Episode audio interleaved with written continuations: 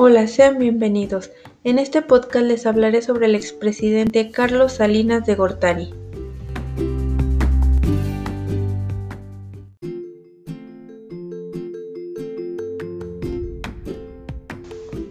Carlos Salinas de Gortari, político mexicano que fue presidente de México de 1988 a 1999. Nació el 3 de abril de 1948 en Ciudad de México. Desde los primeros meses de su mandato, Salinas impulsó la cooperación comercial con los países vecinos, con los del sur, Colombia y Venezuela. Suscribió un acuerdo en 1989 para construir a corto plazo una zona de libre comercio.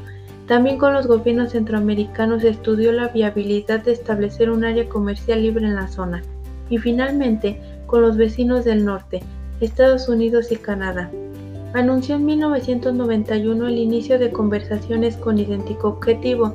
El proceso negociador finalizó en diciembre de 1992 con la firma del Tratado de Libre Comercio que entró en vigor en enero de 1994 y estableció un mercado común en los estados de América del Norte.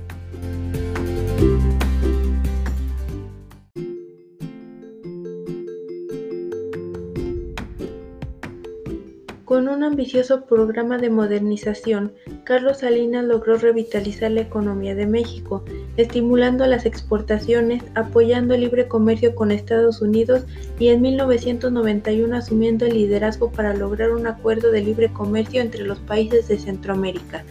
Puso en marcha el Programa Nacional de Solidaridad, objeto de numerosas críticas. En enero de 1994, el movimiento indigenista y campesino autodenominado Ejército Zapatista de Liberación Nacional se levantó en armas contra el gobierno de México en protesta por la política neoliberal del presidente Salinas, y durante varios días la revuelta fue duramente reprimida por el ejército. El PRI designó candidato a Luis Donlado Colosio, asesinado en plena campaña. La elección recayó en Ernesto Cedillo Ponce de León, quien tomó posesión de la presidencia de su país el 1 de diciembre de ese mismo año.